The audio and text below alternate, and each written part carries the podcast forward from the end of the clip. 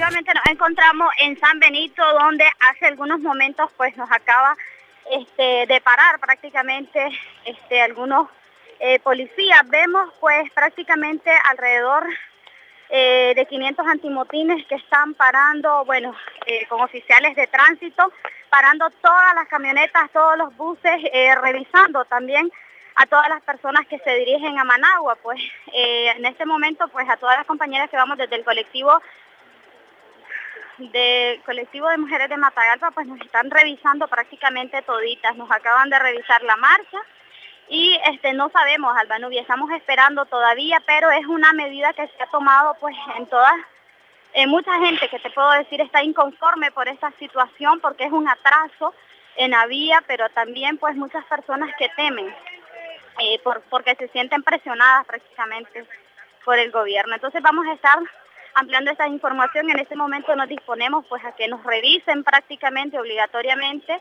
y después eh, vamos a ver qué pasa. En el transcurso, Ingrid, en el transcurso del camino han visto eh, chavalos, ¿verdad? Porque sabemos que esto de, celebrar los logros del gobierno, eh, supuestamente celebrando hoy el Día de, Paz y el Trabajo que está impulsando el gobierno, no es más que una contramarcha.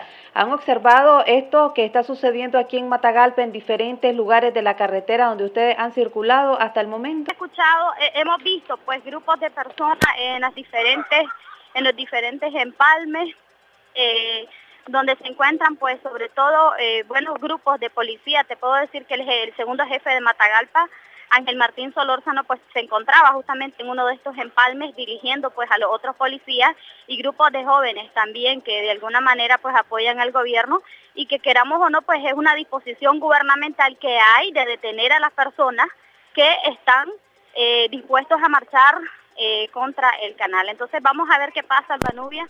¿Y le han dado alguna explicación? Si ya los retuvieron, les están revisando el vehículo, le han dicho por qué se los revisan, ¿hay alguna explicación de parte de la policía para cometer este atropello?